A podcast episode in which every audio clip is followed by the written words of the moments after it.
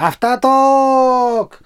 はい、えー、先ほどですね、有吉弘行のサンデーナイトドリーマー終わりまして、えー、スタジオにはですね、私、デンジャラス安田と作家の高井さんがいらっしゃいます。よろしくお願いいたします。よろしくお願いします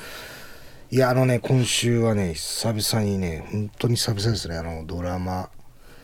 の撮影が。前にちらっと話しましたしたけど、ねはい、ドラマの撮影がございましてですね、いや、もうね、考えてみたんですよ。どのくらいぶりなんだろうと思って、ドラマ、ドラマだいぶやってないなと思って、どのくらいぶりなんだろうなって考えたら、あのー有吉と一緒に、ピュートフクジャガーっていうジャンプの。漫画の実写版みたいな映画をマッコイ斎藤さんが監督やられて。誘われてやったんですよそれがさっき調べたらね2008年だったから。上映が。ってことはなるほど2007年ぐらいに撮ってるから本当にね見事に15年ぐらいなるほど。あのぶりなんですよ。それ以来多分僕ねドラマの撮影なんてしてないんですよ。もう全然覚えてないし。であのーほ本当にそれすごい覚えてるのがあのー実際にだから他の役の人たちは、えっと、アニメの、アニメとか漫画原作のキャラクターをやってるんですよね。小木も出てたんですけど、それはあの原作のキャラなんですけど、えっと、僕と有吉だけが、えっと、原作にないキャラクターでグリとグラっていうキャラクターやっててでなんかパンチパーマかけるのと金髪だっていうことになって別にその日だあのその時だけでいいのに、えっと、僕と有吉だけ本当に金髪になって有吉が金髪にして僕は本当にパンチパーマかけてってので2週間ぐらいで。でみんなもいろいろやってんのかなと思って現場行ったら全然みんなずらつけてるし 何なんだよこれっていうのがあったんですよね一回。であの覚えてるのがあの全部終わってで、まあ、映画になるじゃないですか。でチケットもらうんですよ、はいやっぱり出演者だから。で有吉と行こうかってなってで渋谷の映画館行ったんですよ。で行ったらまあ初日かなんかで満員でやっぱり。当然ねすごい人気の漫画ですから、それの実写版だからしたら信じられないぐらい受けてるんですよ。あの考えられないぐらい。だからそのキャラクターが出てきただけでその実あのキャラクターのファンだからみんな。なるほど。だからそのキャラクターがバンって登場しただけですごい大爆笑になってるんですよ。なんかちょっと嫌な予感してきたんですよ。だんだんだんだん。あれこれめちゃめちゃ受けてるのと思ってる以上に受けてるしあマッコイさんってやっぱりすごいんだなと思いながら。でめちゃめちゃ受けてたんですけど僕らが出てきた瞬間にシーンとして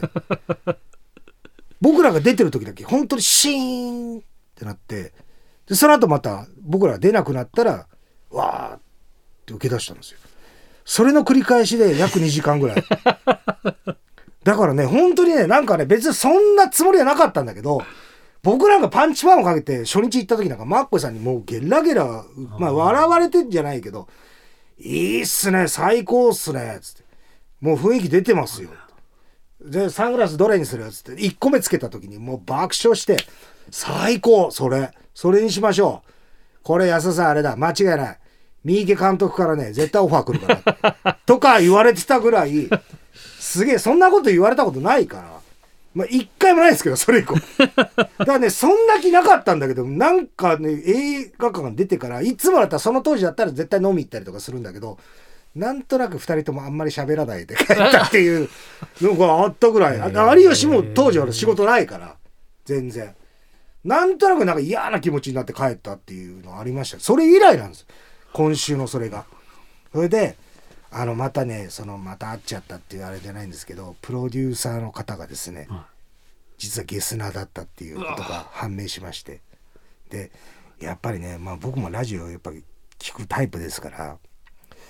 ラジオ聞いてますとかって言われるとちょっと若干心を開いてしまうみたいなところがね なるほど。ちょっとね俺ミスったなと思ったんですよねなんかなんかそのだ前のここでまあここではちょっとねダラダラダラダラまあ後で聞いたらダラダラ喋りすぎたなと思ったんですけどもうちょっとまとめてピッて 話せばよかったダラダラダラダラなんか短い話でいいのにダラダラダラダラお前は金清かよっていうぐらいねダラダラダラダラ喋ってしまいましたけれどもまあなんかそのえっ、とそのプロデューサーの方がその撮影の合間にえー特典映像。なんかはいはい。結局ねそのドラマって DVD 化するらしくて特典映像をなんか撮りますと。撮影中ですけどちょっとと撮らせてくださいって言った時に言われたんですよね。それでなんかちょっと心開いちゃいましてついついなんか「どうでしたか?」ってやってみてって「どうでしたか?」っつってもワンシーンしかまだ撮ってないのに「どうでしたもねえだろ」うと思いながら「あそうですいやもう絶対15年ぶりぐらいですね」って今みたいな話ちょろっとして。で、もう笑っていただいたりして、あ、笑っていただいたりしてるから、あ、分かってくれてるんだと思う。私のことも分かってくれてるし、じゃあ私どんどん心開き出して、で、なんか、まあその、なんですかね、ドッキリだとちょっと最初思ってたんですよ、つったら、やっぱりその、笑っていただいたら、えそうなんですか？みたいな感じで、インタビューで。でそうなんですよ。だから、今日なんかも、だから、まずこのドラマ自体が、一日で、ドラマを一日で撮影するっていうことがね、信じられないから、ドッキリだと思ったんですよ。つったら、ああ、確かにそうですね。つって、なんかこう、インタビュー形式なんだけど、いろいろこう、やり出したんですよね。で、あのー最初9時半に入ったのに、えっと、すでに、えっと、2時間をしてるとか、考えられないじゃないですか、みたいなこと言ってたら、やっぱりそうやってなんか、あの、笑いながら、だんだんだんだんこう、こう、応対してくれるから、どんどんどんどんなんか俺喋り出しちゃって、で、最初のシーンとかもね、えっと、4シーンあったんですよ。はいなんかお父さんの役で。で、な防災のドラマで4シーンあったんですよ。4シーンあったのになんか時間の都合で、4シーンって1シーンでも4カット5カットぐらい撮るんですよね。1回全体で撮って、で、僕のアップ、え相手の人、女優さんのアップ、なんとかのアップとかなんかっていうので、4、5カット撮ってたんですよ。その前の人たちは。僕の、その最初のシーンの4シーンぐらいが、はい、じゃあ安田さんお願いしますって時に、急に監督さん来て、えっと、こっからここをごっそり切りますとかってなって、で、結構その防災の情報が入ってる部分をね、ごっそり切りますってなって、なんかこう、えっと、で、あとワンカットでいきますんでって言って、え、これワンカットでやんの？カメラを止めるなみたいに、これ、カメラを止めるんだだって、実はワンカットって言いながら撮ってるけどねって思いながら、え、マジでと思って本当にワンカットで終わったんですよ。っていう話をインタビューでしてた。あだだから、あんなないでしょ？普通っつったら、なんか笑いながら、またそれ聞いてるんですよ。で、あとなんか弁当とかも、全然ずっと待って、待つことに関しては問題ないと。待つことに関しては問題ないけど、なんか3時になっても飯出ないし、おかしいなと思って一応聞いたら助監の人が来て、あそこにありますって連れてかれたのが外で、外にビニール袋でコンビニの弁当みたいなのがぶら下がってて、全部のメニューがなんか温めなきゃ食えないような、ホイコーロー丼とか、麻婆ナス丼とか、あったかい方じゃないと食えないでしょっていうようなのとか、そんな、ないじゃないですかとかって言って、俺心開いちゃったから、ずーっとその撮影の悪口ばっかり言っちゃって。インタビューなのに。インタビュー。だから、そう、笑いながら聞いてはくれてるんだけど、多分使いどころがなかったんでしょうね最後の最後だけ、えっと、防災とかをやってますかとか。すいません、それあんまりやってないんで、えっと、意識的にやろうとは思ってるんですけれども、はい、とかっていう、で最後の3つぐらいの質問だけ真面目な質問して、はい、OK ですってなって、あ、多分ここしか使われないんだろうなと。俺だからね、油断したと思ってもゲスなーなって言うから。ちょっと油断してついついついついいろんなこと言っちゃっていや考えないじゃんでしかも最終的にその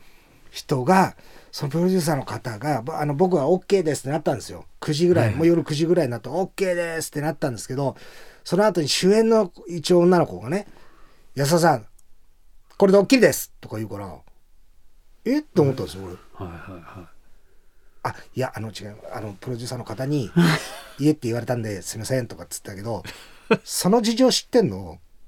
プロデューサーと俺だけだから 現場シーンですよひどい目やりました。ひどい目に。悪口。だからその人の逆襲なのかなって逆に思っちゃってね。こいつ調子こいてペラペラペラペラ。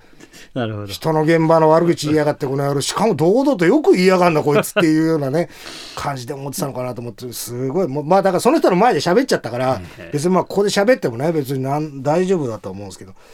いやだから多分まあもう僕割にはきっとドラマの話もないかもしれませんし